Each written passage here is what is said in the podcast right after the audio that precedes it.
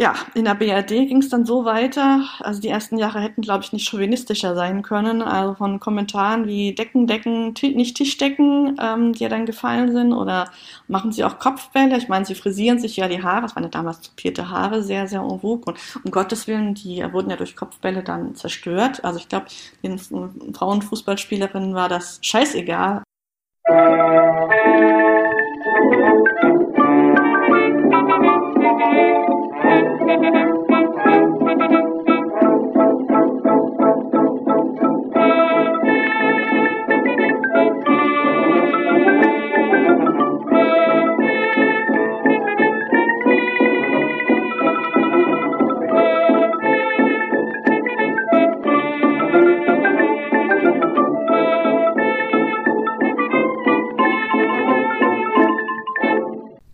Dieser Folge von Geschichte Europas spreche ich mit Petra Tabarelli über die Geschichte des Frauenfußballs.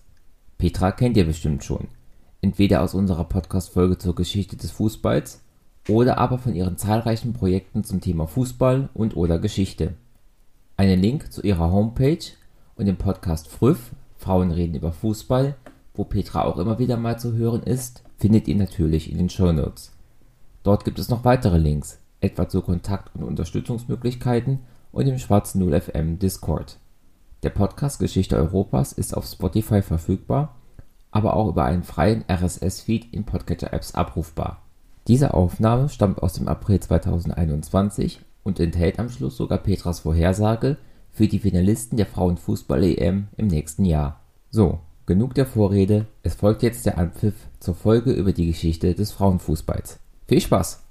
Also es gab tatsächlich ähm, eines der ersten Fußballspiele jetzt im modernen Verständnis, äh, was Fußball eben bedeutet, fand 1881 in Schottland schon mal statt, äh, von einer Helen Matthews.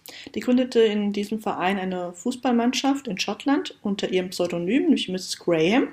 Und der Name der Mannschaft war dann eben auch Mrs. Graham 11 oder Graham 11. Und da fand 81 ähm, in Edinburgh ein inoffizielles Frauenfußball-Länderspiel statt äh, nämlich mit dem Team der Graham 11 gegen ein englisches Team, das tatsächlich von, ja, da gehen tatsächlich die Quellen jetzt extrem auseinander, 400 bis über 1000 ZuschauerInnen besucht wurde. Ähm, und ähm, ja, das war halt eine Glasgower Mannschaft, also ähm, die Frau Helen Matthews ähm, stammte aus Glasgow. Die englische Mannschaft stammte aus London oder zumindest hauptsächlich aus London. Die Namen sind immer noch nicht genau überliefert, immer noch nicht, immer noch nicht gefunden. Ähm, sie waren zwischen 18 und 24 Jahre alt und naja, zeigten einfach, dass sie Fußball spielen konnten. Es gab auch einen Journalisten, der einen sehr, sehr wohlwollenden Beitrag danach geschrieben hat. Ähm, die ZuschauerInnen, die ja vorwiegend aus Neu Neugierde oder ja wahrscheinlich eher Sensationslust gekommen waren, ähm, fanden das jetzt weniger und haben tatsächlich nach 55 Minuten das Spiel gestürmt und damit unterbrochen. Ähm, es gab dann auch noch in den restlichen 1880er Jahre ein paar weitere Spiele, die allerdings, ähm, also die wurden tatsächlich bis zu Ende gespielt, äh, sagen die Quellen, aber es gab halt wirklich sehr, sehr wenige. Der erste große Verein, der wirklich viel Bekanntschaft errungen hatte, war der British Ladies Football Club ein ähm, rein bürgerliches Unternehmen, das es fing so an, dass 1894 in der britischen Wochenzeitschrift Daily Graphic, Daily Graphic eine Anzeige der ja für uns tatsächlich immer noch ziemlich unbekannten Nettie Hannibal äh, veröffentlicht wurde. Und zwar war sie auf der Suche nach Frauen, die daran interessiert waren, einen Fußballverein zu gründen. Und es bewarben sich tatsächlich 50 Frauen ähm, aus England, von denen ca. 30 aktiv mitspielten und 20 unterstützend tätig waren. Und so wurde eben zum Jahreswechsel 94-95 der British Ladies Football Club gegründet, ähm, in dem übrigens eine gewisses Miss Graham oder Helen Matthews ähm, aus, aus Schottland als Torhüterin tätig war. Also es waren tatsächlich nicht nur Engländerinnen, sondern eben auch Schottinnen, zumindest eine ich hatte auch gelesen in, in meiner Recherche, dass ähm, nach diesen Pitch Invasions, Invasions, die öfters anscheinend passiert sind bei diesen Spielen da mhm. in, in, in äh, Schottland, dass dann da auch der Frauenfußball in Schottland dann auch relativ schnell wieder verboten wurde. Ist das ähm, zutreffend? Von einem Verbot weiß ich nicht, könnte allerdings tatsächlich gut sein. Also es gab wirklich sehr, sehr wenige Spiele nach 81. Ich glaube, der Club von der Mrs. Graham, ich nenne sie jetzt mal bei ihrem Pseudonym, weil ich auch nicht die Hannibal bei, bei dem Pseudonym nenne, weil ich ihren richtigen Namen nicht, weil man generell, also man kennt ihn einfach noch nicht, es gibt Vermutungen, aber da ist nichts gesichert. Ähm, der, der Mrs. Graham 11 ähm, müssen wohl noch ein paar wenige Spiele gemacht haben in dem Jahr, aber tatsächlich in den 80er Jahren ist also es gibt wohl tatsächlich Quellen, dass ab und zu mal Fu Frauenfußball gespielt wurde, aber es gab keinen wirklichen Club, zumindest keiner, der jetzt über, ich sag jetzt mal, ein, zwei Spiele Bestand hatte, tatsächlich. Kann gut sein, dass da ein Verbot oder zumindest ein, ja, also Frauen sollten nicht Fußball spielen, also ein, ein ähm, es eine Verordnung oder sowas dahinter stand, das kann gut sein. Also jetzt klingt aber jetzt da schon raus, dass über diese ganze frühe Fußballgeschichte bei Frauen ziemlich wenig bekannt ist und noch weniger sicher ist. Also da scheint es ja richtig, äh, ja, mau zu werden. Man könnte ja fast von einer dunklen Zeit sprechen. Das ist tatsächlich so, dass Frauen nicht Fußball spielen sollten nach Ansicht vieler Männer. Es das führt ja eben auch zu diesen ganzen Platzstürmen, die passiert sind. Äh, man hat sich daran belustigt, wie die spielen. Mm, mit ihrer, ihrer, Kleidung, die sie gewählt haben, haben sie sich ein bisschen dem männlichen, äh, ja, der männlichen Fußballmode sozusagen ein bisschen angeglichen. Also sie haben Jerseys getrogen, sie haben auch Hüte getrogen, äh, getrogen, genau, getragen. Die Männer haben Mützen getragen zu dieser Zeit. Hosen oder Hosenröcke, es waren meistens so Knickerbocker aber häufig als Schuhe eben wiederum hochhackig oder so ein bisschen Stiefeletten, würde man heute sagen. Hochhackigere Schuhe. Ähm, so, so ein Mittelding zwischen ja, weiblicher Mode, die damals eben en vogue war, und dem Fußballer, äh, Fußballerkleidung. Ähm, es hat belustigt auf der einen Seite und auf der anderen Seite war es also einfach undenkbar, es war einfach undenkbar. Man hat sich darum gesorgt, dass die ähm, Frauen, ja erstmal, die konnten ja gar nicht Fußball spielen, das ging ja nicht aufgrund der äh, Physiognomie, weil ich jetzt nicht weiß, auf was, was mich da beruft, aber man hat es eben gesagt. Ähm, dann, ja, Kopfbälle, das ist ja gefährlich ähm, die Gebärfähigkeit, äh, Gottes Willen, da könnte, wenn man jetzt irgendwie einen Ball in den Unterleib oder so bekommt, dann kann es vielleicht nicht mehr als Gebärmaschine benutzt werden, so ungefähr. Ähm, also es ist, äh, ja, das, es sind tatsächlich Vorurteile, die in dieser Zeit schon waren, die über Jahrzehnte angedauert haben. Also die werden auch demnächst uns noch in Deutschland wieder begegnen bei der Geschichte. Ähm, die begegnen uns zum Teil heute, das ja auch immer noch heißt, oh, eine Frau kann nicht laufen, eine Frau läuft anders als ein Mann. Ah ja, mein Gott, ich habe noch nicht drauf geachtet, vielleicht läuft sie anders als ein Mann, aber ein Linksfuß schießt auch anders als ein Rechtsfuß. Das ist ja jetzt nichts besser oder schlechter, das ist ja einfach nur, dass es anders ist. Und warum nicht? Mein Gott, ne? Aber die Männer wussten es damals einfach nicht besser. So muss man es jetzt einfach mal sagen. Ja, das ist interessant, dass das, das reiht sich ja wahrscheinlich ein in diese ganze, ähm, ja, äh, ja, aus heutiger Sicht pseudowissenschaftliche Sache mit, äh, ja, Unterschied zwischen Männern und Frauen. Das war ja in der Medizin, das war in allen Bereichen ja so. Ähm, was ich allerdings auch sehr interessant fand mit diesen frühen Frauenfußballen, dass dieser äh, British Ladies Football Club von der Nettie Honeyball, dass die Präsidentin eine Journalistin und Suffragette war und ja. die Florence Dixie. Hm. Und was ich bei Wikipedia auch sehr interessant fand, war, dass sie auch heute noch in der Wikipedia als Exzentrikerin bezeichnet wurde. Also das ist ja auch nochmal so ein bisschen so ein Zeichen, dass auch ja, so ein Wort für eine Frau zu verwenden auch ein bisschen schwierig ist. Eben dieses, oh, sie hält sich nicht an die gesellschaftlichen Konventionen. Kannst du zu der Florence Dixie noch ein bisschen mehr erzählen? Ähm, ein bisschen was weiß ich noch zu ihr. Also sie war ja eine Lady eben, sie war die jüngste Tochter des Marquess of Queensbury in Schottland, also auch Schottin. Ähm, ja, also wie du schon sagtest, sie war halt nicht nur Aristokratin, also die hat quasi keinen Beruf, also hat natürlich keinen Beruf gehabt, sondern sie hat einfach hm, ja, gelebt und das Geld hat für sie und für ihre Familie ähm, wurde eingenommen. Ähm, aber sie war eben auch Autorin, sie war Journalistin, sie war Feministin, wie du da schon sagst.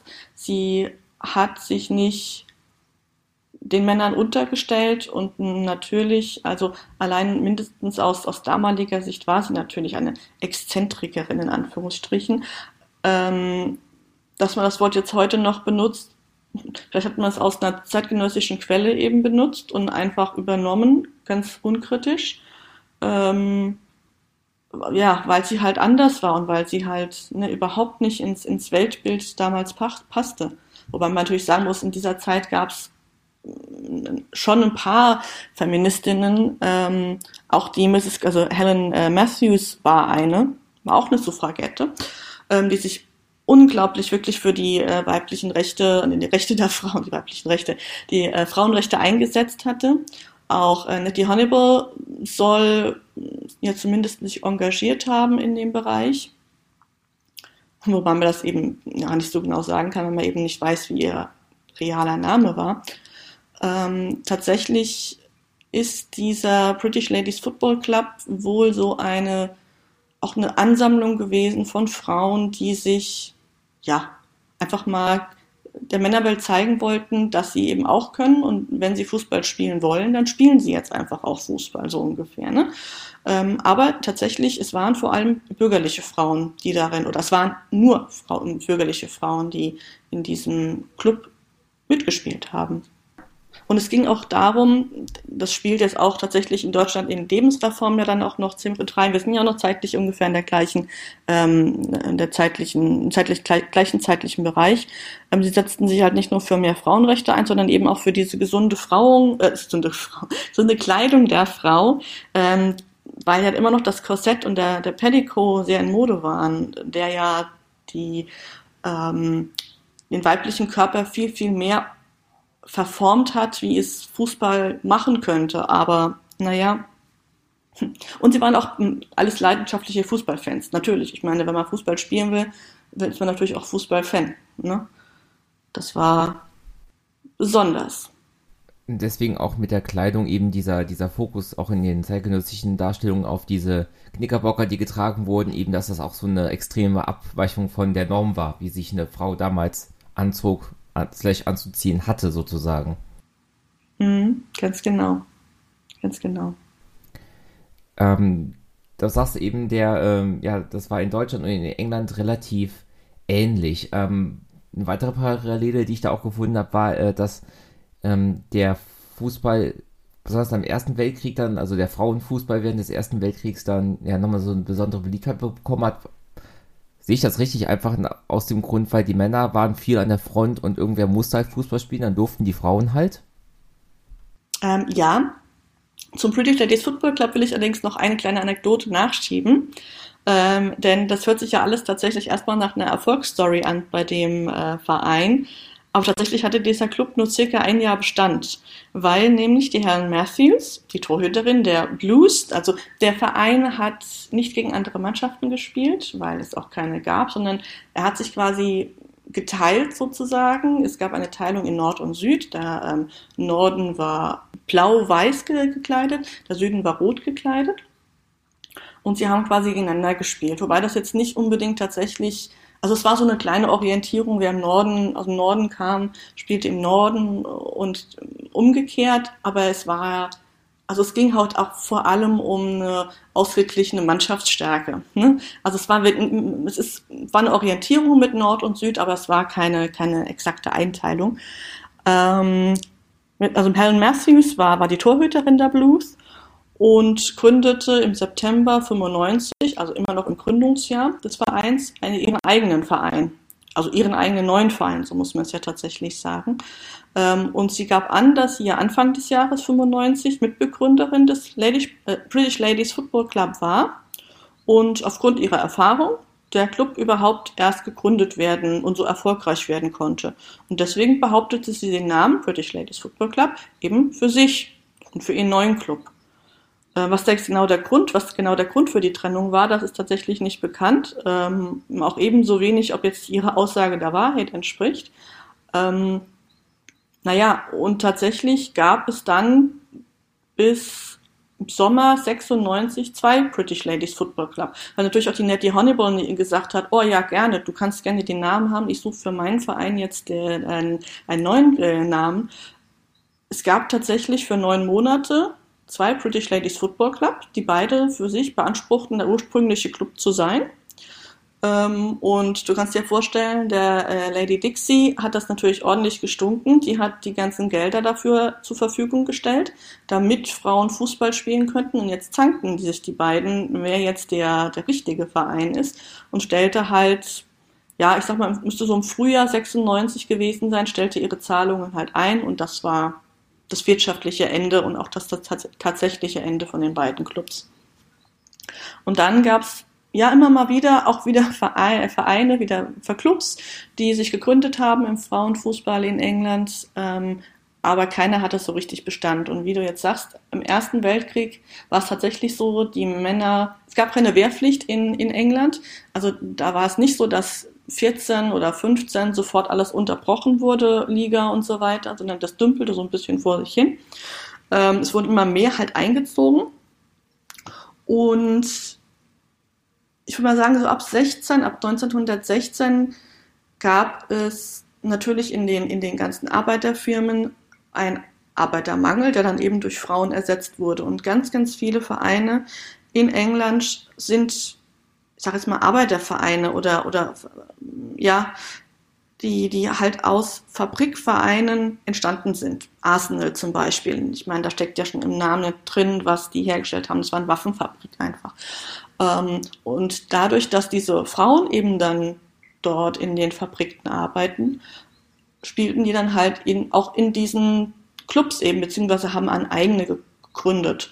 Und davon sind jetzt tatsächlich, das ist nicht Arsenal, der, der bekannte Frauenfußballclub, ähm, sondern die Dick Cares Ladies, die tatsächlich, also die, ich glaube, die wurden 19 oder 20 gegründet und 21 wurde der Frauenfußball in England verboten, denn dann war der Krieg zu Ende, die Männer kamen zurück und dann war es auf einmal dann doch nicht mehr so progressiv der der äh, die Zukunft und deswegen hat man den Frauen, die ja jetzt auch wirklich durchaus erfolgreich und gut Fußball spielten, einfach die Möglichkeit entzogen. Das war nicht weiblich genug, das ähm, hat die Männer ich sage jetzt mal, verschreckt in Anführungsstrichen, wie die, wie die spielten. Das, das sei ja kein richtiger Fußball und oh Gott, also wieder mal das, das die Sache mit, die können ja kein Fußball spielen, das geht ja gar nicht. Ähm, die äh, können eventuell keine Kinder dann mehr zeugen.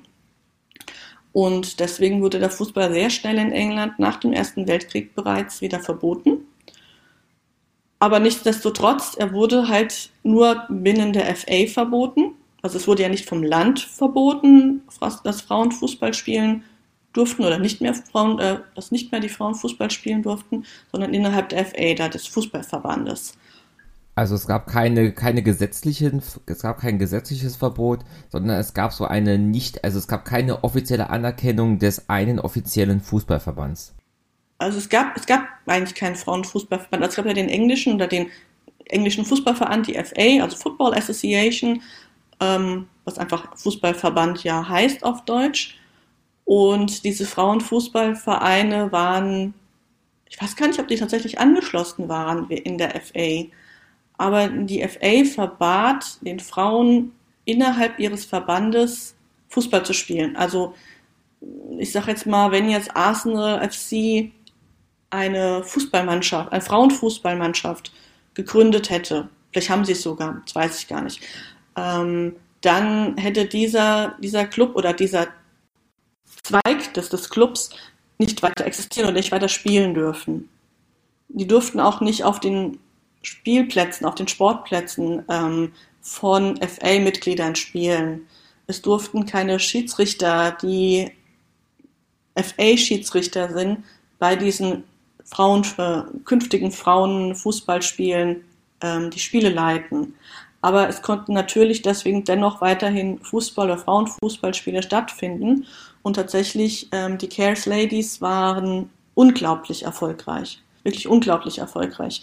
Ähm, haben unzählige Tore geschossen, die haben viele Reisen unternommen nach Frankreich, wo im Ersten Weltkrieg, während des Ersten Weltkriegs auch der Frauenfußball kurzzeitig boomte. In die USA, wo ja Fußball generell schon eher ein Frauensport ist als ein Männersport. ähm, und haben da gegen die lokalen Vereine gespielt und viele, viele gewonnen.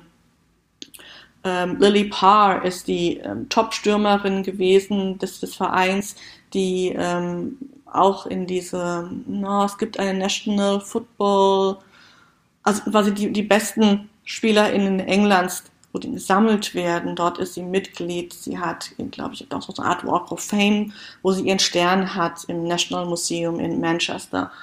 Ähm, das war wirklich ein herausragender Club, der gespielt und existiert hat, obwohl eigentlich Frauenfußball in England verboten war.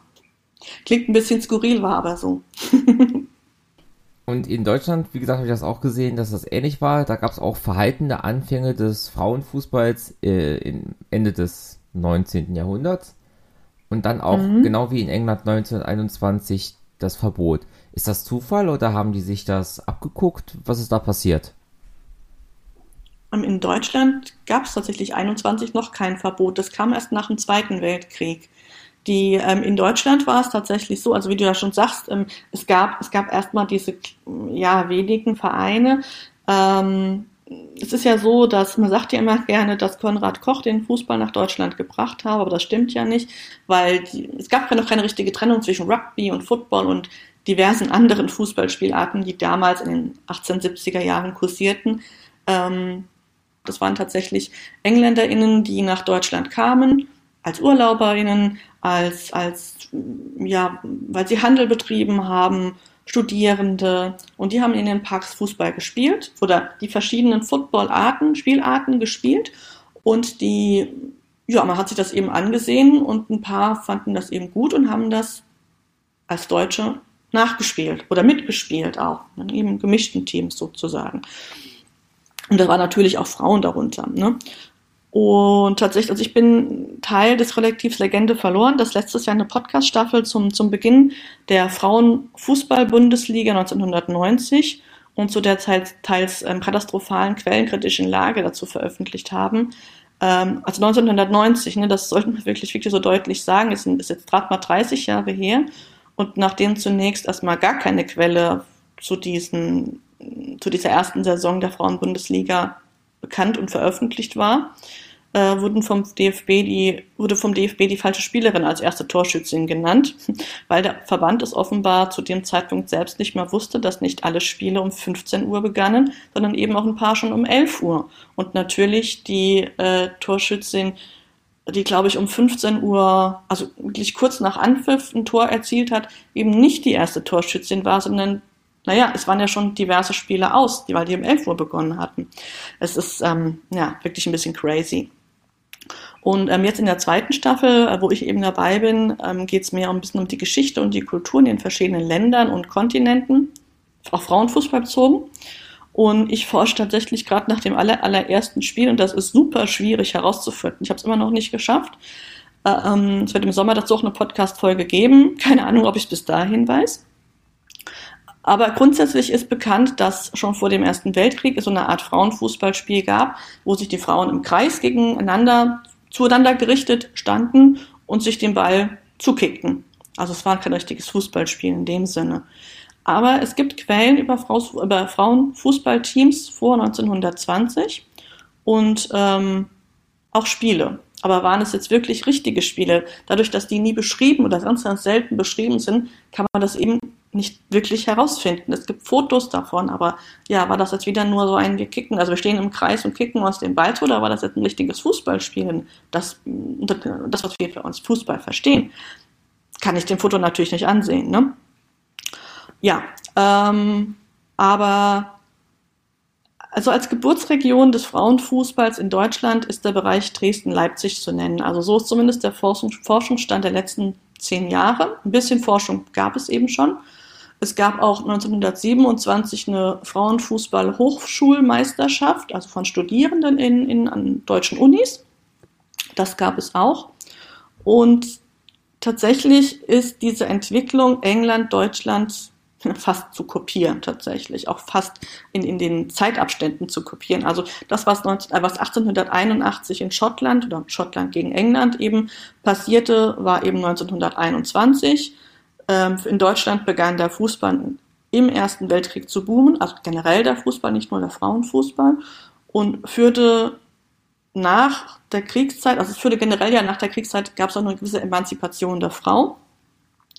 Und deswegen überrascht es jetzt auch wenig, dass in dieser Zeit, 1921, die ersten Frauen-Fußballteams gegründet wurden.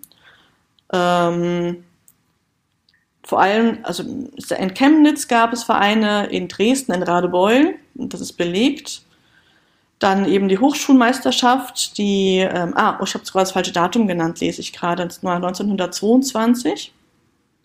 Und die wurde auch tatsächlich nach den englischen Laws of the Game, also die, die heute ja auch noch als, ähm, ja, als, als weltweite Regeln ja, Verwendung finden im Männer- und im Frauenfußball. Das heißt, es waren wirklich richtige Frauenfußballspiele. Ähm, und dann kam, ähnlich wie bei Nettie Honeyball in England, äh, Charlotte oder Lotte Specht aus Frankfurt, die 19 Jahre alt damals eine Anzeige in der Zeitung veröffentlichte in Frankfurt. Und auf ihre Anzeige meldeten sich 25, 35 junge Frauen, die alle spielen wollten. Also ähm, Unterstützer gab es tatsächlich keine oder wenige. Alle, die sich gemeldet haben, waren auch, aktive Spielerinnen. Und so gründete sich eben im März 1930 die, äh, der erste deutsche Damenfußballclub, der erste DDFC. äh, und zwar in ihrem Elternhaus, nämlich im Steinhaus in Frankfurt ähm, am Main gegründet. Das war eine Metzgerei zu dem Zeitpunkt. Ihr Vater war Metzger. Und sie spielten in improvisierten Trikots, weil sie sich einfach auch nicht anders leisten konnten. Äh, es waren eben keine Bürgerinnen wie in England, sondern ja, ich weiß gar nicht aus welchem, die aus verschiedenen, ähm, wie die Wirtschaftlichkeit, das weiß ich gar nicht. Also ich weiß bei Lotte Specht, sie war eben eine, die Tochter eines Metzgers Sie spielten in kurzen Hosen, in viel zu großen Stiefeln, in Baskenmützen als, als Kopfschutz tatsächlich. Der Ball war ja damals noch aus Leder und gerade wenn es draußen geregnet hatte, hat er sich vollgesogen. Der war sehr, sehr schwer. Ähm, und ähm, ja, Hosen, die sie sich auch teilweise selber einfach gekürzt haben. Es gab auch keine Gegner, ähnlich wie bei dem äh, British Ladies Football Club. Die haben einfach gegeneinander gespielt. Oder auch gegen Männerclubs, das gab es auch. Das gab es auch, also das, das äh, war auch möglich, sozusagen. Ähm, und ja, dennoch, er existierte halt auch sehr, sehr kurz. Weniger jetzt, weil die Wirtschaftlichkeit entzogen wurde, sondern weil es einfach immer mehr Konfrontation und Beleidigungen ähm, im Alltag gab durch Männer. Das ähm, ja, die Aversionen hörten einfach nicht auf und die Mutter von Lotte Specht tolerierte zwar den Sport ihrer Tochter, der Vater nur sehr eingeschränkt, weil ähm, sich die Kunden in seiner Metzgerei beschwerten über seine Tochter und äh, das sei ja unmöglich und ähm, blieben dann zum Teil fern. Also es ging letztendlich auch in gewisser Weise um die Existenz der Familie. Ähm, und das eben in Zeiten der Weltwirtschaftskrise, das muss man ja auch nochmal überlegen. Ne? Also das, das führte halt zu ernsthaften bedenken, wie es eben weitergehen soll. Und so, ja, wie gesagt, der erste DDFC existierte dann auch nicht lang. Und Lotte Specht wurde später tatsächlich, also später nach dem Zweiten Weltkrieg, eine regional bekannte Kabarettistin und Schauspielerin. da, also machte jetzt nicht im Sport weiter oder anderen Sportarten, sondern ja, war weiterhin nicht auf den Mund gefallen erzielte, erzählte in einem Interview ein paar Jahrzehnte später über das Jahr 1930, äh, wir, waren keine wir waren keine Revolutionäre, wir hatten einfach nur Spaß am Fußball. Und meine Idee entsprang nicht nur meiner Liebe zum Fußball, sondern vor allem den Rechten der Frauen. Ich sagte, was Männer können, das können wir auch. Das war meine Grundidee, einen, Fußball, äh, einen Frauenfußballclub zu gründen. Also auch der Dorte Specht war eine Frauenrechtlerin tatsächlich diese argen Parallelen zu England, äh, zwischen England und Deutschland. Und sicher auch zu anderen Ländern. Ne? Also ich bin tatsächlich in anderen Ländern nicht sehr, sehr gut bewandert, was die Frauenfußballgeschichte betrifft. Aber ich kann mir sehr, sehr gut vorstellen, dass es vor allem eben die emanzipierten feministischen Frauen waren, die eben auch Fußball geliebt haben und gesagt haben, ich möchte das auch. Ich kann das. Also lasst mich. Aber die dann halt trotzdem nicht gelassen wurden. Ich finde es bei dieser Lotte Specht gerade sehr interessant, dass sie einerseits sagt, sie hat Fußball gespielt, weil sie Spaß dran hatte und es auf der anderen Seite aber trotzdem in so einen stark politischen Kontext ähm, verpackt. Das ist ein sehr interessantes Spannungsfeld, finde ich. Ja, richtig. Aber ich glaube wirklich, dass es üblich war, dass es auch vielleicht sogar nötig war, dass es eben, dass man eben, dass Frauen äh, zeigen wollten, ich kann das auch. Natürlich kann ich das auch, also mache ich das ganz einfach. Ziehe ich durch. Das ist ein feministischer Ansatz, ganz klassisch. Okay, das heißt, wir sind jetzt ähm, Ende der 1920er Jahre. Ich nehme mal an, mit der NS-Zeit äh, ging das Ganze dann relativ schnell bergab. Das stimmt, das nimmst du richtig an. äh, die NS-Zeit hat natürlich Frauenfußball nicht wirklich gefördert. Die hat ein anderes Frauenbild gehabt. Ähm, und dann ging es tatsächlich erst wieder nach dem Zweiten Weltkrieg los.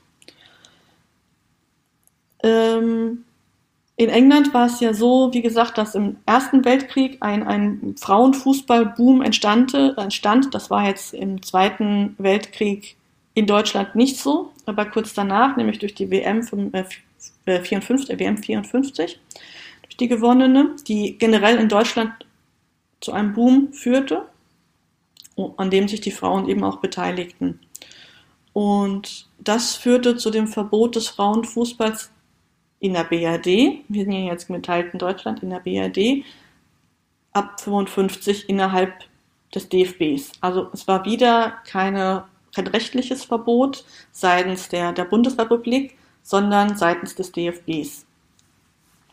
Ähm, ich würde kurz nochmal erstmal zur DDR kommen, ähm, weil es, ich muss an dieser Stelle zugeben, dass ich über die Geschichte des Frauenfußballs in der DDR gar nicht so viel erzählen kann, ähm, weil es ähm, ja, es gab hier kein Verbot des Frauenfußballs, wenngleich auch jetzt keine Förderung. Fußball, Frauenfußball wurde auch hier sehr, sehr mit Argwohn betrachtet und ähm, ich kann an der Stelle die Studie der Fußballhistorikerin Anna äh, Carina Sophie Linne, so heißt sie, Carina Sophie Linne, ähm, empfehlen. Die hat ein Buch geschrieben namens Freigespielt, Frauenfußball im geteilten Deutschland, die den Frauenfußball in der DDR als erste Historikerin, äh, der tiefgründig und ähm, ja, sehr hervorragend erforscht hat. Und ähm, ich kann im Grunde ihr Buch wiedergeben. Also, in der DDR gab es ab dem Ende der 1950er Jahre Frauenfußballspiele, ab dem Ende der 60er Jahre dann auch Frauenfußballvereine. Und es ist ganz interessant, wie 50 Jahre zuvor war dieser Bereich, in dem die ersten Frauenfußballclubs gegründet wurden, wieder Dresden-Leipzig, Sachsen in dem Sinne, in dem Bereich, in dem Sinne Quatsch. Und ab 1968 auch einen ersten Wettbewerb im Frauenfußball. Allerdings alles regionale Wettbewerbe auf Bezirksebene, keine deutsche Meisterschaft oder ähnliches.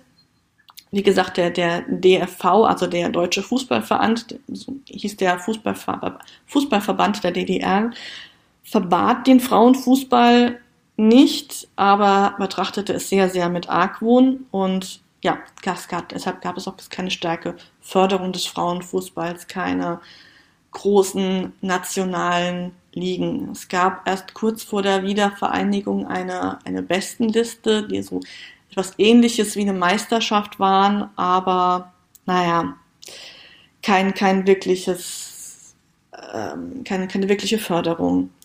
1971, ein Jahr nach der Aufhebung des DFB-Verbots, reagierte in der DDR der Deutsche Fußballverband und nahm den Frauenfußball in eine offizielle Spielordnung als Volkssport auf.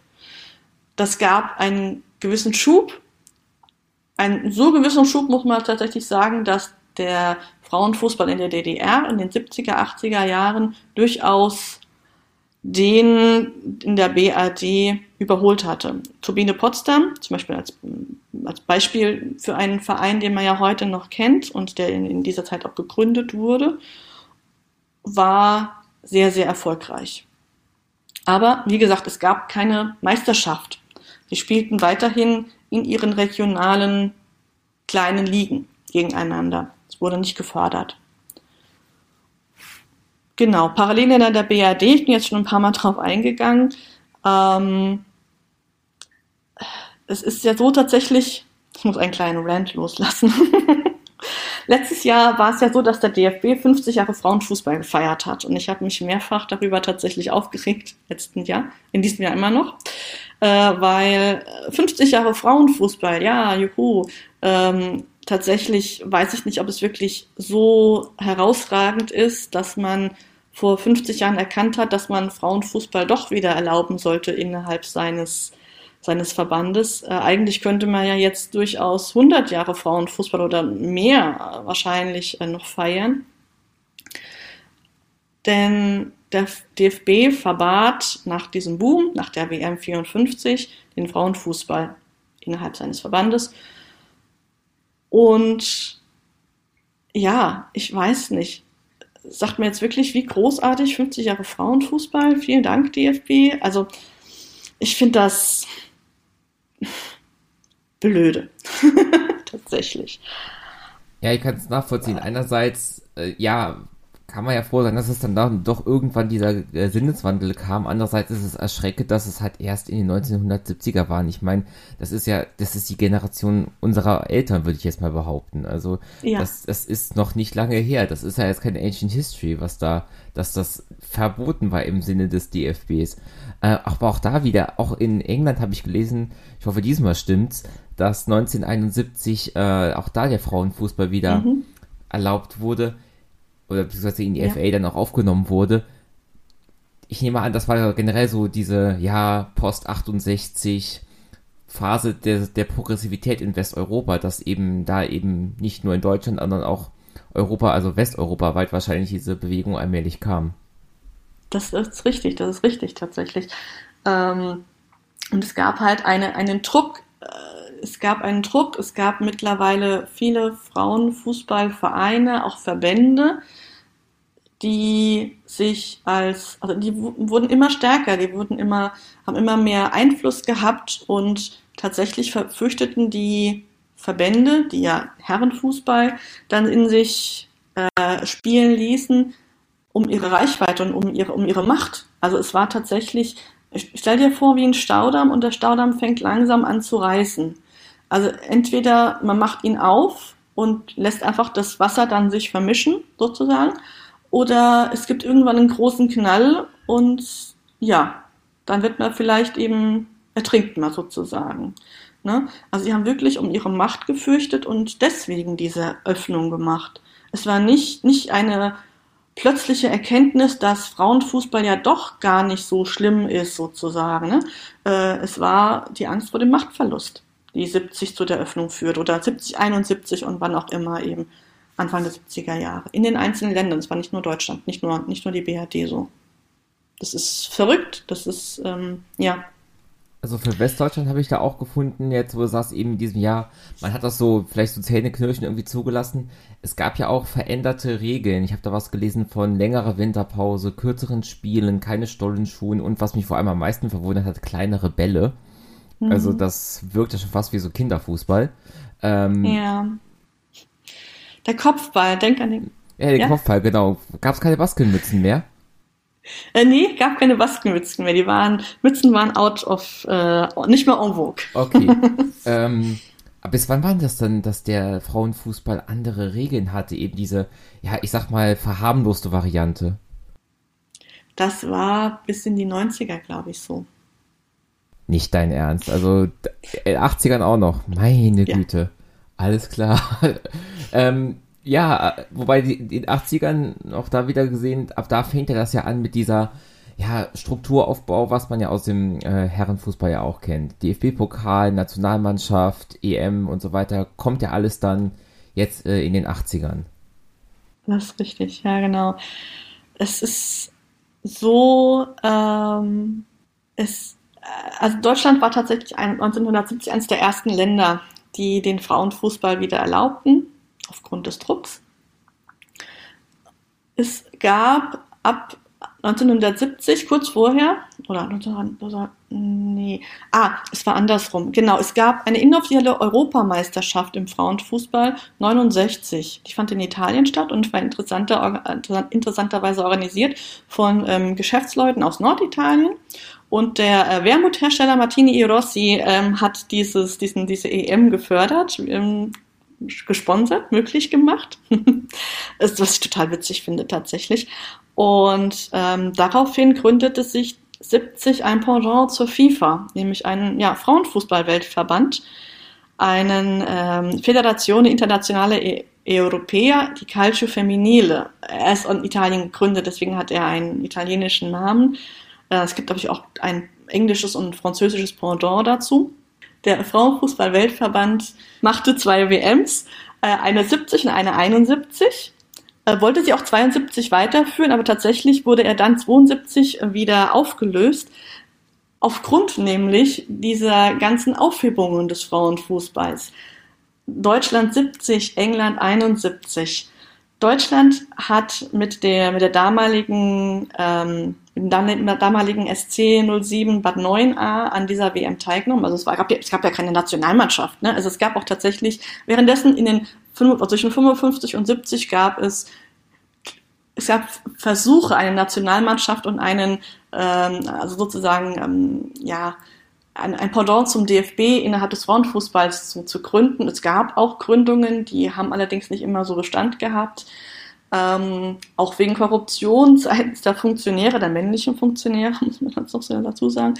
Ähm, es gab also kein, äh, kein, kein, keine Auswahlmannschaft. Es, ein Club wurde hingeschickt zu dieser WM nach Italien 1970.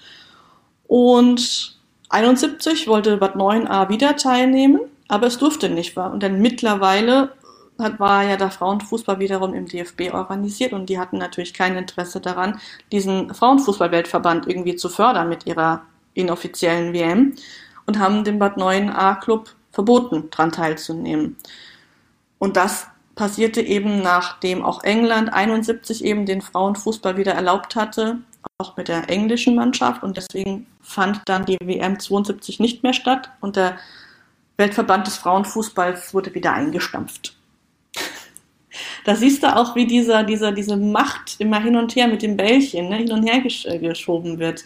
Einerseits erstmal ist Frauenfußball verboten, dann gründet sich so ein ja, ein, ein, ein Verband äh, dagegen, dann sagt man um Gottes Willen, nee, nee, Machtverlust, um Gottes Willen, ich löse dieses Verbot wieder auf. Aber dann, dann verbiete ich aber auch da mitzumachen, weil dann habe hab ich ja die Macht, dann hab, bin ich ja an den Zügeln und so weiter. Das ist echt verrückt. Aber so war's. In den 70ern. Noch gar nicht so lange her ja, in der BRD ging es dann so weiter. Also die ersten Jahre hätten, glaube ich, nicht chauvinistischer sein können. Also von Kommentaren wie Decken, Decken, nicht Tischdecken, ähm, die ja dann gefallen sind. Oder machen sie auch Kopfbälle. Ich meine, sie frisieren sich ja die Haare. Das waren ja damals tupierte Haare, sehr, sehr en vogue. Und um Gottes Willen, die wurden ja durch Kopfbälle dann zerstört. Also ich glaube, den Frauenfußballspielerinnen war das scheißegal, aber man hat als Mann halt dann so solche Sprüche gemacht, ne, mit so einem gewissen nickischen Lächeln. Ähm, das haben die Frauen dann aber Gott sei Dank äh, diesen Sexismus mit ihren Augen weggerollt sozusagen. Und es gab ab 74 in allen Landesverbänden, die sich dann auch, also in alle Landesverbände gab es bis 74 Frauenfußballvereine und Frauenfußballmeisterschaften, sodass dann 74 erstmals eine deutsche Meisterschaft gekürt wurde. Und zwar war damals auch ähm, so, dass innerhalb der, der Landesverbände ein Meister ermittelt wurde und diese Meister spielten dann in Endrunden gegeneinander in einem K.O.-System. Und äh, Bärbel Wohlleben, die tatsächlich, ja, ich glaube, sie hat, also die war tatsächlich eine von den Frauen, die nach der WM 54 gesagt hat, ja, ich will auch Fußball spielen. Die in, also hat sie im Nachhinein erzählt, in Jung, Jungsteams, also in, in also Teams mit Jungs zusammen gespielt hat, sich teilweise da äh, in der Weitsprunggrube geprügelt hat oder gerauft hat, äh, meistens besiegt, die, Männer, die Jungs besiegt hat und daraufhin quasi äh, sozusagen ihre Kompetenz gezeigt hatte und dann haben die Jungs wohl mit dem Mädchen gespielt, was sie wohl vorher offensichtlich nicht machen wollten. Ähm, Babel Wohlleben war die Kapitänin de, der TUS Wörstadt, die 74 diese erste deutsche Meisterschaft errungen hatte und ihr Tor zum 3-0 wurde zum Tor des Monats gewählt. Sie ist die erste Frau, die diese Auszeichnung erhalten hat, die ja von den ZuschauerInnen damals schon gewählt wurde.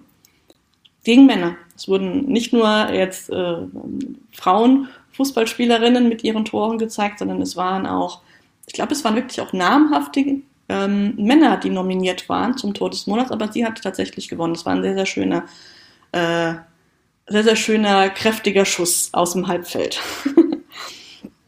Und dann ab 77 gab es beim DFB auch eine Referentin für Frauenfußball, die Hannelore Ratzeburg, die dann eben auch dafür sorgte, dass neue Vereine, äh, neue Vereine, Quatsch, neue Wettbewerbe eingeführt wurde, wie eben der DFB-Pokal 81. Und ab den 80er Jahren gab es auch ja, neue, neue, neue Ehren bei den Vereinen. Die TuS Wörstadt war schon ja, Ende der 70er nicht mehr einer von den stärksten Vereinen und in den 80er Jahren war es vor allem die SSG 09 Bergisch Gladbach, die Meisterschaft für Meisterschaft errang und Pokalsieg für Pokalsieg. Quasi in gewisser Weise ja, ein FC Bayern in dieser Zeit. Und ebenfalls 81, wieder DFB-Pokal, wurde auch ein Frauennationalteam erstmal gegründet. Vorher gab es immer noch keine Auswahlmannschaft. Die 82 dann ihr erstes Spiel hatten gegen die Schweiz so wie die Männernationalmannschaft auch sowohl ihr allererstes Spiel gegen die Schweiz hatte und das erste Spiel nach dem Zweiten Weltkrieg gegen die Schweiz war. Das ist so eine gewisse Tradition tatsächlich des DFB. Und diese Nationalmannschaft gewann 89 völlig überraschend die Europameisterschaft. Völlig überraschend. Und erhielt als Dank dieses mittlerweile sehr berühmte Caspi-Service äh, in, ich glaube, blau und rot war das, oder blau und gelb, ich weiß gar nicht, mit äh, Blümchen, niedlich verziert. Ähm, ja, also bei dem Sexismus hat es sich binnen dieser 20 Jahre überhaupt nichts getan. Äh, und der Wert des Services entsprach auch sicher nicht annähernd den 35.000 Mark, den die Männer ein Jahr später für den WM-Sieg erhielten. Ich meine, ja, okay, EM-Sieg, WM-Sieg, die kann man meinetwegen noch ein bisschen abstufen, aber ich glaube, also selbst 20.000 hat dieses Kaffeeservice sicher nicht gekostet. Ne? Wussten auch scheinbar nicht, was man denen schenken kann, außer ein Kaffeeservice, sowas äh, Praktischem. Also ich glaube, alle Spielerinnen haben danach angegeben, dass sie es verschenkt haben, ihren Eltern gegeben haben, ihren Tanten und so weiter. Ähm, naja, so und kurz vor der Wiedervereinigung 1990, im September 1990, schattete in der BDR diese erste Saison der Frauenfußball-Bundesliga, damals noch zweigleisig, Nord-Süd. Eine zweite Liga gab es damals noch nicht. Aber ähm, ja, letztendlich war das eben der Beginn, ähm, der zu, zu, den, zu den Siegen weiter, weiterer Europameisterschaften und eben auch der drei Weltmeisterschaften geführt hat. Dass endlich mal ein bisschen geregelter Spielbetrieb im Frauenfußball dann eben möglich war. Dass, dass Frauen, also ich meine, es ist ja bis heute keine, keine äh, annähernde ähm, ähm, Gleichberechtigung zwischen Frauenfußball und Männerfußball. Ich, es gibt mittlerweile, muss man ja tatsächlich sagen, ein paar Bundesligaspiele werden live im Fernsehen gezeigt. Es ist Wahnsinn.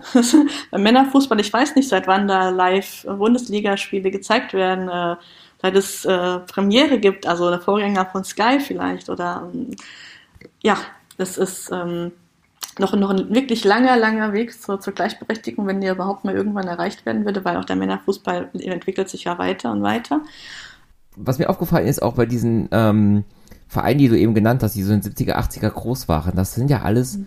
ähm, Vereine, von dem man, so wenn man von Fußball keine Ahnung hat, nicht viel gehört hat. Was mich halt gewundert hat, ist, dass jetzt keine von den damals schon großen Vereinen, ob das jetzt Schalke, Dortmund, Gladbach, München, Köln, Düsseldorf, whatever, waren, dass die keine so erfolgreiche Frauendivision hatten. Die hätten ja die ähm, finanziellen Mittel ja doch locker gehabt, um entsprechende Abteilungen aufzustellen. Haben die das gar nicht gemacht oder haben die das nur ja so unter ferner Liefen laufen lassen? Warum gab es keinen, keinen total erfolgreichen ersten FC Köln Frauenfußball äh, ja, also teilweise gab es überhaupt keine Frauenfußballmannschaft. Bei Borussia Dortmund wird sie ja jetzt erst gegründet. Ne? Vorher hatten sie ja gar keine. Äh, auch Eintracht Frankfurt hatte keine, hat aber jetzt eben den ähm, ersten FFC ja übernommen quasi als, als eigene Frauenfußballmannschaft. Äh, viele Vereine hatten tatsächlich gar keine Frauenfußballmannschaft. Bei anderen war, waren es wirklich eher unter ferner Liefen. Also die wurden, man hat eine gegründet, aber man hat es nicht gefördert. In den 70er, 80er Jahren waren es vor allem die Vereine, die vorher schon existiert hatten, sprich die auch eine gewisse ja, Tradition, aber auch eben Erfahrung eben hatten. Und die dadurch ja in, in sich schon, schon stark genug waren oder die in sich auch die, die, die namhaft waren, wo auch die Spielerinnen eben dorthin gegangen sind und äh, mitgespielt haben. Deswegen tatsächlich äh, diese, dass das namhafte Männerfußballvereine auch im Frauenfußball erfolgreich sind, sind, das ist tatsächlich eine Sache, die erst in den 90er Jahren eher sogar erst in den 2000er Jahren wirklich Fahrt aufgenommen hat. Auch ein äh, VfB Wolfsburg äh, war lange Zeit ja nicht einer der besten Teams. Das war Turbine Potsdam, das war der erste FFC äh, Frankfurt. Ähm, das, das waren ja die Top-Vereine. Ja, okay, das mit Dortmund, dass es jetzt ist, das wusste ich auch noch nicht. Wundert mich auch wieder total irgendwie, weil ich meine, auch da kann es ja nicht an mangelnden Mitteln oder mangelnder Ausstattung gelegen haben, sondern einfach man hat das nicht auf dem Schirm gehabt. Ganz genau, ganz genau. Also es ist auch keine bewusste Ignoranz bei vielen, dass sie sagen, nee, möchten wir nicht, aber ja, man hat es wirklich einfach nicht auf dem Schirm, wie du sagst.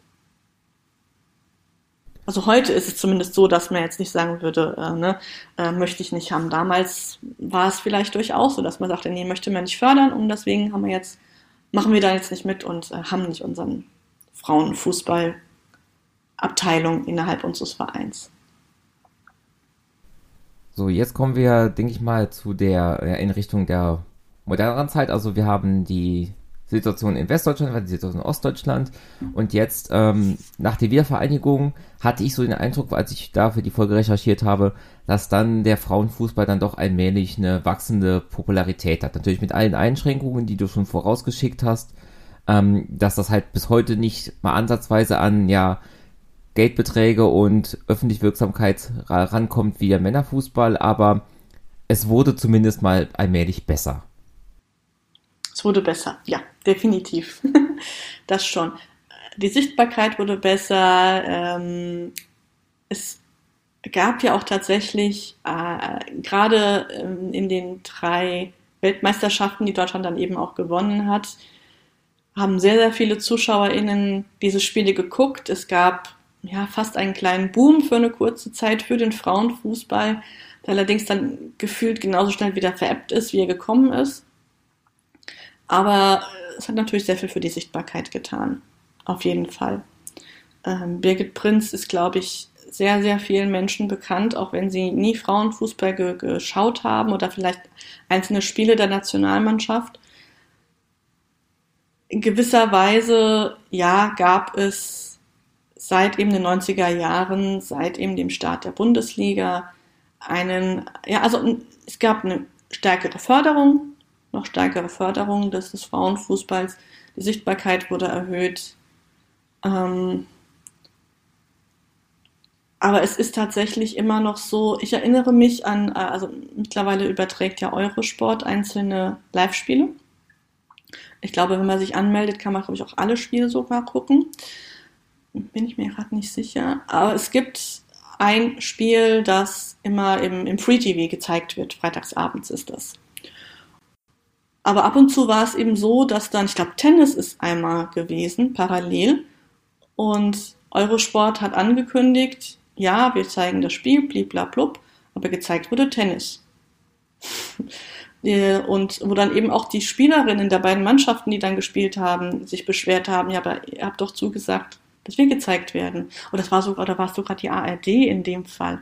Ich weiß, dass es letzte Saison und vorletzte Saison sowohl mit Eurosport als auch mit der ARD ähm, wütende Proteste gab von Fans von Frauenfußballmannschaften, die die Spiele nicht kommen, gucken konnten, wo es angekündigt war, dieses Spiel wird gezeigt und es wurde nicht gezeigt, weil irgendeine andere Sportart gezeigt wurde, die scheinbar wichtiger ist, die scheinbar mehr Zuschauer eben äh, generiert und deswegen auch mehr Einnahmen oder mehr Reichweite, ich weiß es nicht.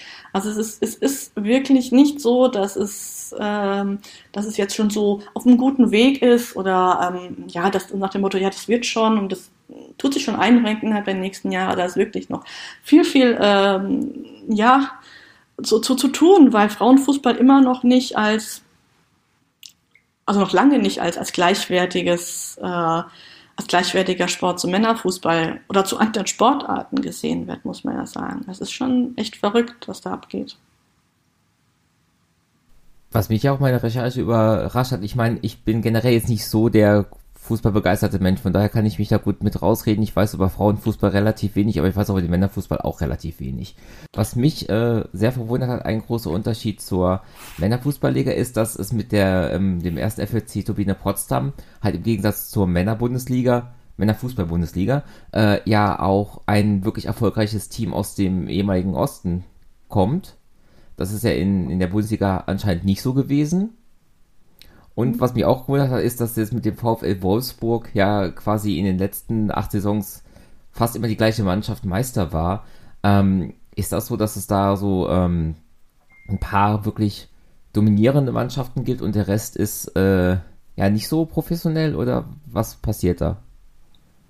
Ähm, ja, in gewisser Weise ist das, ist das, tatsächlich so. Also es war auch vorher schon so, dass immer vor allem ein, zwei Mannschaften dominiert haben, zumindest für eine gewisse Zeit ist Turbine Potsdam war lange Zeit wie der FFC Frankfurt, jetzt Eintracht Frankfurt, in jedem DFB-Pokal-Endspiel, ähm, Deutsche Meisterschaft im K.O.-System gab es dann ja nicht mehr, sondern eben die Frauen-Bundesliga, wo es dann eben letztendlich um die meisten Punkte ging, um, die Meister, um den Meister zu küren. Und mittlerweile ja kommt Wolfsburg sehr, sehr stark auf sieben Meilenstiefeln. Da haben da der Verein wirklich sehr, sehr viel ähm, den Frauenfußball gefördert und investiert. Und das sind jetzt eben die Lorbeeren. Der ähm, FC Bayern München folgt dem auch mit, mit sieben Meilenstiefeln und hat in den letzten, ich würde jetzt mal sagen, vier, drei, vier Jahren äh, Frauenfußball sehr, sehr unterstützt, sich auch sehr gut verstärkt mit starken Spielerinnen. Ähm, und ist jetzt auch einer von den wirklich erfolgreichen Mannschaften in der Bundesliga. Es ist ja so, dass mittlerweile nicht mehr ein K.O.-System den Meister ähm, oder nicht mehr per einem K.O.-System der Meister ermittelt wird, sondern, naja, wie bei den Männern eben die Punkte zählen. Und ähm, ja, tatsächlich ist es aber auch so, dass ja, es gibt immer noch so ein paar wenige Mannschaften, die ab und zu mal dann ins DFB-Pokalfinale kommen aber die meisten sind eher dann, ja, in der unteren Hälfte und schaffen es eigentlich nicht, mal Meister zu werden oder eben bei den Großen mitzuspielen. Aber die Großen sind erst eben in neuerer Zeit auch Vereine, die im Männerfußball schon erfolgreich sind. Vorher waren es wirklich die, waren es eigene Vereine. Aber wie gesagt, es gibt eben auch dann so solche Fälle wie bei Eintracht Frankfurt, die eben dann einen existierenden Frauenfußball Club ja, übernehmen. Annektieren war es nicht. Wenn ich jetzt annektieren sage, wäre es übertrieben. Es ist nicht so, dass die gesagt haben, wir wollen euch und dann kriegen wir euch so ungefähr. Es war wirklich auf, auf beidseitigem ähm, Interesse natürlich auch, weil der FFC Frankfurt, Riesa ja eben vorher, äh, als Eintracht Frankfurt viel andere Möglichkeiten hat, wirtschaftlich, auch von der Reichweite her. Es sind ja viel, viel ja, bessere Strukturen äh, vorhanden eben in so einem Verein. Ohne jetzt eben die Strukturen im FFC Frankfurt zu schmälern, aber äh, weil man in einem bekannten, für Männerfußball bekannten Verein dann eben integriert wird, schafft man automatisch mehr Reichweite. Und vielleicht eben auch ja eben mehr Wirtschaftlichkeit, also eben mehr Erfolg, wenn man vielleicht sich dann eben wiederum gute Spielerinnen leisten kann und dadurch eben an Erfolg gewinnt. Was mich auch überrascht hat, war auch die, ja, Erfolg, äh, wie erfolgreich dann die äh, Frauenfußball-Nationalmannschaft waren. Ähm, und auch, dass es, also diese EMs, die stattfanden ab 82, dass sie erst alle zwei Jahre stattfanden. Das wusste ich auch nicht, dass es erst später auf alle vier Jahre wie da beim Herrenfußball gewechselt wurde. Und dass Deutschland das achtmal gewonnen hat. Quasi von 89 bis 2013 bis auf einmal jedes Mal. Das ist so Sachen, die sind wie gar nicht so bewusst, habe ich den, den, Eindruck. Wie kam es dazu, dass die deutsche Nationalmannschaft dann so in, in äh, Europa so ja, dominant war? Tatsächlich, glaube ich, durch eine gute, gute Förderung. Ähm, also so, so sehr ich jetzt auch über den DFB geschimpft habe und äh, die, die Gleichberechtigung bemängelt habe, im europäischen Vergleich war es tatsächlich so, dass in Deutschland viele gute Spielerinnen waren. Ne, ähm, es kommt ja dann einfach darauf an, dass man eben die Positionen alle sehr gut besetzen kann und natürlich auch das mm, als Team auftritt, dieses zusammengestellte Team, das halt normalerweise so nicht zusammenspielt. Und das hat einfach sehr, sehr gut funktioniert. Und man muss halt auch sagen, dass äh, wie bei den Männern auch im Frauenfußball auf der Position der Torhüterin selten, ja eigentlich nie, also das waren immer sehr, sehr, sehr, sehr gute Torhüterinnen äh, und sind es bis heute. Dann natürlich die Birgit Prinz, die äh, einfach unfassbar gut war ähm, die ja auch tatsächlich mal von einem Männerfußballverein umworben wurde, dann allerdings nicht gewechselt ist, weil man auch gemunkelt hat, dass das vielleicht eher so eine PR-Aktion war nach dem Motto, Höhe, da haben wir eine Frau, eine sehr bekannte Frau, also auch international sehr bekannte Frau, die ist ja auch mehrfach Weltfußballerin geworden, ähm, dass man sagen kann, oh, die ist jetzt unter unseren Reihen und spielt jetzt bei unseren Männern mit. Also sie ist nicht gewechselt, sie ist in Frankfurt geblieben. Aber ja, tatsächlich ist es so, dass das. Ich, ich kann es jetzt tatsächlich nicht an einzelnen Spielerinnen ausmachen, weil ich in den, in den 90er Jahren noch nicht wirklich Frauenfußball geguckt habe. Da war ich tatsächlich auf, auf Männerfußball fixiert. Das fiel bei mir tatsächlich auch erst durch die, durch die WMs an, muss ich zugeben. Also im Frauenfußball, dass mich der Sport gepackt hat, was heißt, der Sport gepackt hat. Fußball ist Fußball, ne? es ist egal, welches Frau, Mann oder anderes Geschlecht ihn spielt.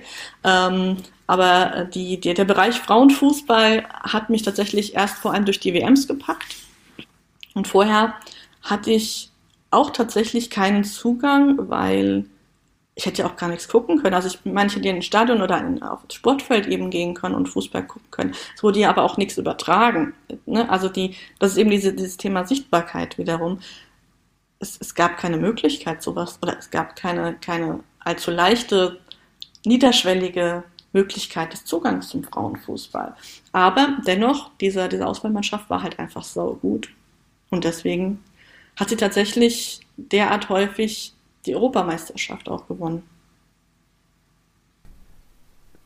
Wo steht denn der Frauenfußball in, in Deutschland jetzt gerade? Also einmal für sich, dann auch vielleicht im Vergleich zum Männerfußball und weil du es eben mit der Birgit Prinz erwähnt hast, wäre es denn nach den aktuellen Regelwerken sozusagen möglich, ähm, dass halt ja es gemischte Mannschaften gibt und wenn es möglich ist, warum sehen wir sie dann nicht, vor allem nicht im professionellen Bereich?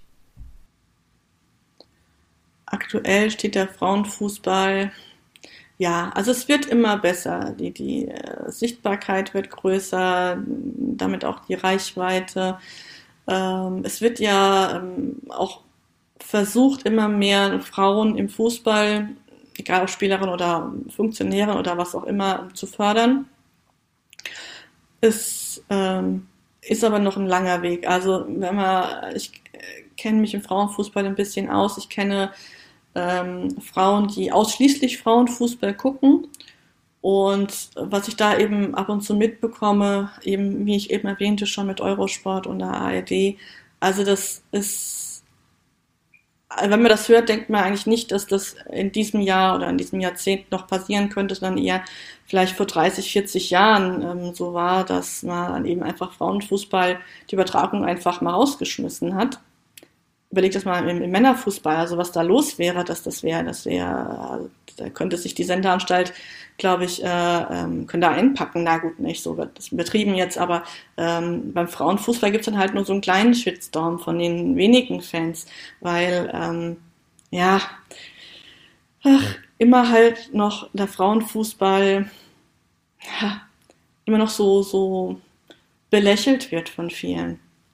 Ne, weil das ist, aber komischerweise, wenn WM ist oder so, gucken es ganz, ganz viele Leute und sagen, ja, das ist ganz toll und die sind auch nicht so wehleidig wie Männer, die spielen dann einfach weiter, schütteln sich mal nach einem Foul und äh, fangen dann nicht an, erstmal zum Schiri zu rennen und zu sagen, oh, das war doch faul, gib doch mal eine Karte und so weiter. Ähm, das finden dann wieder alle ganz toll, aber ich glaube, Bundesliga gucken kaum welche von denen, die auch die WM verfolgen. Ähm, und das ist halt schon, also es zeigt halt den, den, den Stellenwert ziemlich gut. Und die andere Mannschaft, diese Mixed äh, Teams, die ähm, gibt es tatsächlich nur im Jugendfußball. Ähm, ich glaube, in Deutschland geht es bis zur C-Jugend, ist es möglich, dass die ähm, in gemischten Teams spielen. Danach ist es getrennt. Ähm, in den Niederlanden ist es bisher möglich, glaube ich, bis 17 ist es äh, möglich, in gemischten Teams zu spielen. Da gab es jetzt den Sonderfall, dass auch für eine 18-Jährige eine Erlaubnis quasi erteilt wurde, dass die weiterhin in ihrem Jungsteam, sage ich jetzt mal so, also weiterhin in einem gemischten Team spielen darf. Also in einem Team muss sonst tatsächlich nur noch Jungs spielen. Ähm, weil das eben auch da also ist es wirklich nicht üblich, dass, dass Frauen und Männer zusammenspielen. Ich würde es sehr, sehr begrüßen tatsächlich. Ähm, man sagt zwar immer, ja, Frauen haben ja nicht so die Fitness und laufen anders und was auch immer dann eben an Unterschieden kommt. Aber ähm, mein Gott, also ich glaube auch nicht, dass jeder Mann so eine tolle Fitness hat. Ähm, da gibt es auch Unterschiede zwischen ähm, gut und vielleicht nicht mehr so gut.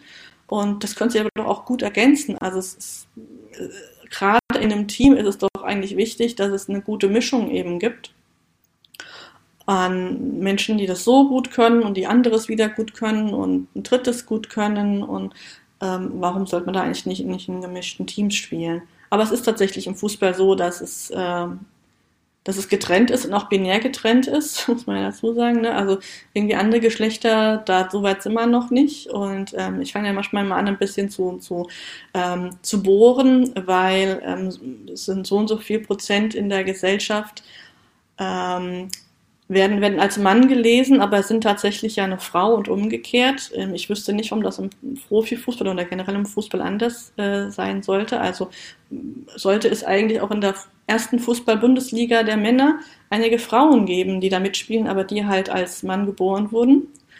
Ähm, aber bis, bis wir so weit sind, um Gottes Willen. ähm, das ist, ja, es ist, äh, also das ist, ich glaube das tatsächlich, dass es erstmal für, für lange Zeit nicht möglich ist, dass da Männer und Frauen und äh, andere Geschlechter zusammen spielen. Obwohl es das gleiche Spiel ist, noch die gleichen Regeln mittlerweile und auch die gleichen äh, Bällen, Ballgrößen und so weiter. Ne? Naja. Ein Aspekt, wo ja gerade gemischt wird sozusagen und wo du auch gerade im Moment sehr äh, viel kommunizierst, ist ja das Thema weibliche Schiedsrichterinnen im Männerfußball. Äh, kannst du da ein bisschen was zu erzählen, was da gerade passiert und wie es dazu kam?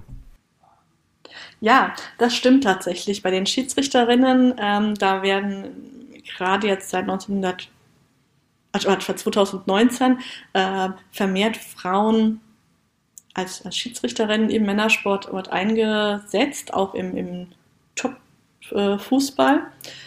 Also sprich in den ersten Männerligen, als auch im, im europäischen, also UEFA Cup, äh, UEFA Cup sage ich schon, schon so eine Geschichte drin, äh, Europa League, äh, Champions League ähm, und auch in den ein, anderen ähm, Kontinenten in den ähnlichen Wettbewerben, die andere Namen haben, zum Teil. Es gibt, also ich muss anders anfangen. Es gab tatsächlich schon mal in Österreich 1935 eine Schiedsrichterin, eine Edith Klinger, die auch Männerspiele leitete, allerdings auf unterster Amateurebene.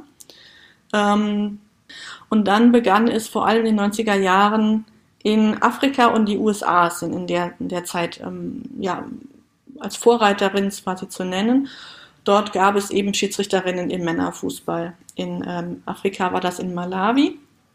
Eine Schiedsrichterassistentin, die bereits vor 96 dort in der ersten Liga eingesetzt werden, eingesetzt wurde. Genau ja, kann ich nicht sagen. Ich weiß nur, dass es 96 schon war, dass sie da schon längere Zeit oder schon mindestens ein Jahr eben Spiele leitete. Und zwar ist es in Malawi so, ähm, dass es dort keine Frauen, kein Frauenfußballwettbewerbe gibt. Das heißt, da ist es einfach so, dass egal welches Geschlecht jetzt Schiedsrichterin wird, eben dort im Männerfußball die Spiele leitet. Und in den USA war es so, wie gesagt, in den USA ist ja Fußball auch eher ein, ein Frauensport äh, und American Football eher der männliche Sport sozusagen, in Anführungsstrichen. Und dort waren es 98 zwei Frauen, die beide als Schiedsrichterinnen eingesetzt wurden, Nancy Lay und ähm, Sarah Hunt. Und dann, ja, es ging dann so langsam weiter ab kurz vor, vor der ähm, Jahrtausendwende, dass mehr und mehr, auch in, in Europa, mehr und mehr Schiedsrichter, erstmal Assistentinnen, dann auch Schiedsrichterinnen eingesetzt wurden. Ähm, zum Beispiel in, in Frankreich gab es auch um äh, 2000 herum schon eine Schiedsrichterassistentin, die Nelly Venot. Ähm, in der Schweiz gab es die Nicole Petignon, ähm, die eben auch im damals UEFA Cup, auch ähm, schon Champions League Qualifikation, auch ähm, was war es, EM-Qualifikation, die Nelly Viano äh, leitete, äh, nicht leitete, sondern assistierte. Also Nelly Viano war Assistentin, Nicole Petignon war Schiedsrichterin. Und richtig Fahrt aufgenommen hat es wirklich erst jetzt in den letzten Jahren, muss man sagen. Das ich will jetzt nicht von einem Boom der Schiedsrichterinnen im Männerfußball äh, ähm, äh, sprechen, weil der prozentuale Teil der Schiedsrichterinnen im Männerfußball natürlich immer noch verschwindend gering ist. Aber die Zunahme ist eben wirklich rapide.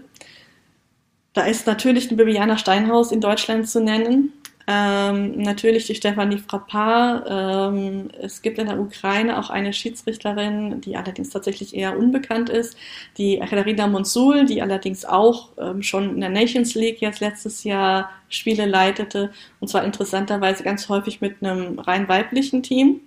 Sie wird äh, seit 2016 in der Ukraine in der ersten Männerliga eingesetzt und seit 2018 durchgehend mit diesem rein weiblichen Team. Also wirklich, auch die vierte Offizielle ist weiblich. Das muss man mal Zunge mal zergehen lassen. Ich habe, äh, das fand ich auch wirklich lustig. Ich habe Anfang des Jahres die äh, Nationalverbände der, der FIFA angeschrieben, alle 100, also es sind knapp 200 tatsächlich. Und ungefähr 10 Prozent haben mir tatsächlich nur geantwortet. Die meisten haben wahrscheinlich gedacht, oh, was weiß ich, wer fragt das? Da steckt irgendwie nur eine Privatperson dahinter, keine Uni oder sowas. Ich habe das, mache das ja wirklich ehrenamtlich, diese Recherche. Und Weißrussland hat mir geantwortet und gesagt, ja, also bei Ihnen zugegebenermaßen, Sie haben ein bisschen die Förderung verpasst und bei ihnen sind nur zwei Schiedsrichterinnen äh, in der ersten Bundesliga. Und ich dachte mir, well, Weißrussland, ähm, bei uns ist in Deutschland gerade überhaupt keine Schiedsrichterin in der ersten Männerbundesliga und es kommt so schnell auch keine weiter. Äh, wieder da, dorthin, weil wir zwar in der dritten Liga eben eine Schiedsrichterin haben mit Rim Hussein, aber die äh, ist auch, ah, wie alt ist sie? Will jetzt auch nichts Falsches sagen, ich würde sagen um die 40. Das heißt, die wird auch äh, ja wahrscheinlich nicht mehr äh, die, in die erste Liga kommen. Ähm, ich weiß auch gar nicht, ob sie das tatsächlich möchte. Ähm, es kommt tatsächlich erstmal niemand nach, nach Bibiana Steinhaus. Es ist wirklich so. Es wird erstmal bestimmt fünf oder zehn Jahre dauern, bis wir wieder eine Schiedsrichterin in der ersten Liga haben. Gut, jetzt sind diese beiden Weißrussinnen werden als vierte Offizielle, also nicht als Schiedsrichterin auf dem Platz, sondern nur an der Seitenlinie eingesetzt. Aber dieser, dieser Ton dieser E-Mail, der war wirklich sehr, sehr entschuldigend und fast, ja, so zu Kreuze kriechend. Das, ich dachte, das, das, ja, wie Deutschland, dieses, dieses große Fußballerland, ja, äh, hat es tatsächlich eine Zeit lang verpasst, Frauen zu fördern und hat jetzt natürlich das Resultat weil es braucht ja immer eine gewisse Zeit, bis das eben, bis die Frauen ähm, sich dazu bereit erklären. Denn tatsächlich Frauen im Männerfußball heißt erstmal, dass sie eine sehr, sehr gute Fitness haben müssen, denn sie müssen den Fitnesstest der Männer bestehen, der ja noch mal etwas höher ist als der der Frauen, was allerdings natürlich auch sinnvoll ist, weil sie müssen ja auf dem Spiel mithalten können mit den Männern. Sie ähm, sind aber halt auch nicht nur den klassischen Beleidigungen im Männerfußball äh, ausgesetzt, die, die da teilweise schon ziemlich stark und schlimm sind, sondern eben auch Sexismus. Und zwar sowohl, hey Püppchen, können wir nachher noch was trinken, als auch, äh, geh doch wieder zurück in deine Küche. Das ist ja, das ist ja beides Sexismus. Ähm, und es ist wirklich auch tatsächlich diese Vereinbarkeit mit, mit der Familie. Ich meine, Frauen möchten halt auch manchmal schwanger werden und ähm, unterbrechen damit natürlich ihre Karriere. Es ist ja auch im Fußball, bei Fußballspielerinnen so und ganz häufig ist es, es ist tatsächlich immer noch relativ selten, dass Frauen als ähm, Spielerin, als Schiedsrichterin schwanger werden während ihrer aktiven Zeit.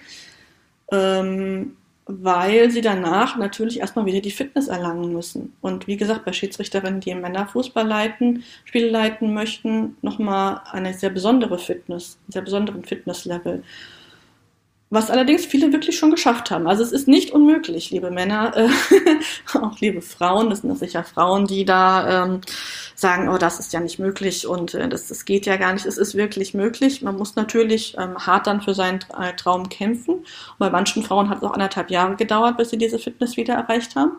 Aber ja, es ist wirklich möglich und auch natürlich sinnvoll. Ich meine, warum soll man seine, seine Familienplanung ähm, jetzt nach hinten schieben, nur weil man die Karriere im, im, im Blick hat. Man kann ja sowohl Karriere als auch Familie fördern. Ne? Ist, ist, man, das ist ja in der allgemeinen Wirtschaft, in der Gesellschaft ja genau, genau das gleiche Thema. Ist es dann im Frauenfußball auch so wie bei den Männern, dass man so mit 33, 34 da quasi schon als Senior auf dem Platz fast gilt und allmählich mal Platz machen müsste? Mhm, ja, ja, tatsächlich. Also ähm, es gibt gar nicht, also es gibt natürlich noch Frauen über 30, aber über 35. Da gibt es meistens tatsächlich schon viele jüngere Spielerinnen, die dann eben ja eher dann eingesetzt werden als die älteren und wo dann die Frauen dann doch dann den Schuh an den Nagel hängen. Meistens ist es natürlich so mit 35, würde ich jetzt mal sagen, wie bei den Männern. Okay, jetzt noch so zum Abschluss, obwohl es hier um Geschichte eigentlich gehen sollte, ein Ausblick in die Zukunft. Ähm, die ursprünglich für dieses Jahr angesetzte äh, EM des im Frauenfußball wurde ja verschoben auf 2022, um in diesem Sommer Platz zu machen für die Herren-EM, mhm. die ja im letzten Jahr wegen der Covid-Pandemie ausgefallen ist. Ähm, was sagst du dazu erstmal, dass das verschoben wurde?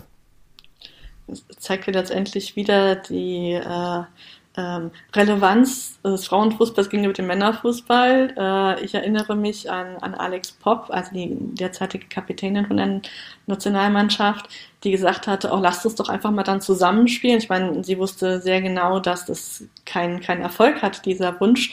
Ähm, aber ähm, es ist natürlich, also ja, die Männer mussten natürlich weichen, aber warum man dann nicht beide gleichzeitig stattfinden lässt, okay, da geht es auch natürlich bestimmt um, um Zuschauer, äh, also um, um, die, um die Sendeanstalten, um die Zuschauereinnahmen. Ähm, es sollte natürlich auch jetzt, es, es wird doch, glaube ich, dem Frauenfußball nicht gut tun, wenn gleichzeitig eine Männer-WM stattfindet, denn dann haben sie noch weniger ZuschauerInnen. Aber dieses, es hat trotzdem immer noch diese, dieses Geschmäckle vom fünften Rad am Wagen halt, ne? Und ist ja so, dass dann eben 23 eine WM stattfindet in Australien und Neuseeland. Das heißt, es gibt 22 die EM, es gibt 23 die WM.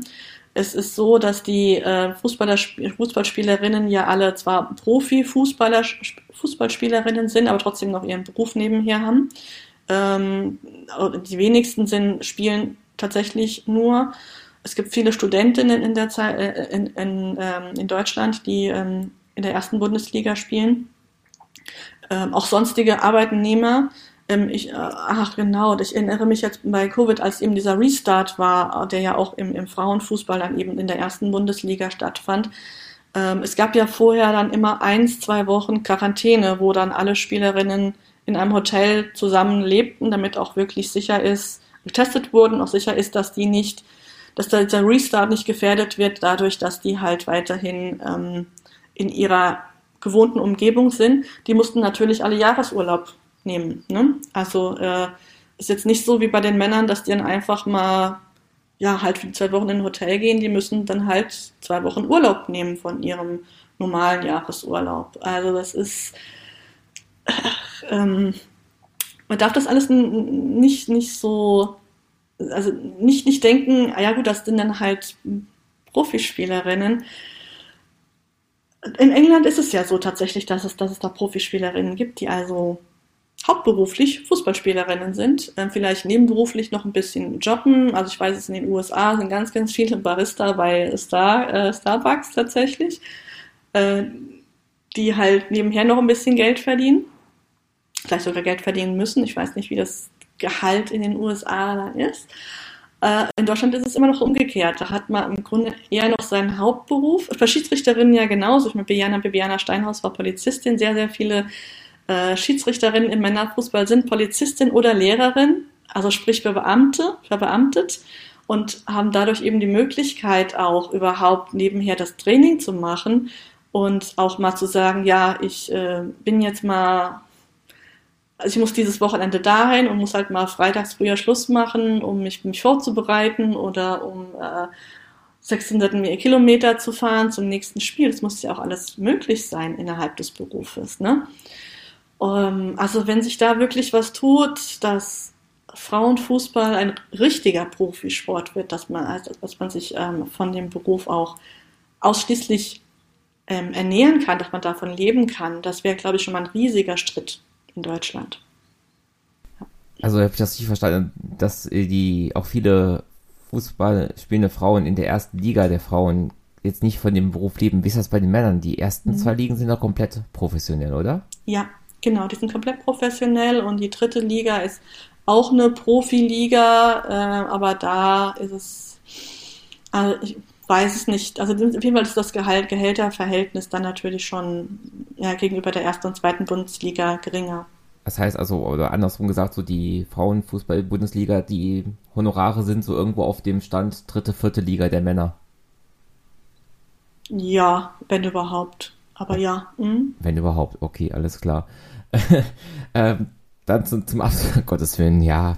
Ähm, ich bin ja auf, hatte ich vorhin, ich wollte dich nicht unterbrechen, aber ich war froh, dass ich das mit dem Kaffeeservice schon in der eigenen Recherche gelesen hatte, weil sonst hätte ich erstmal wahrscheinlich den Kopf gegen die Wand oder so geschlagen, weil das ist halt, äh, ja. Noch, machen wir zum Abschluss noch einen Blick in die Glaskugel.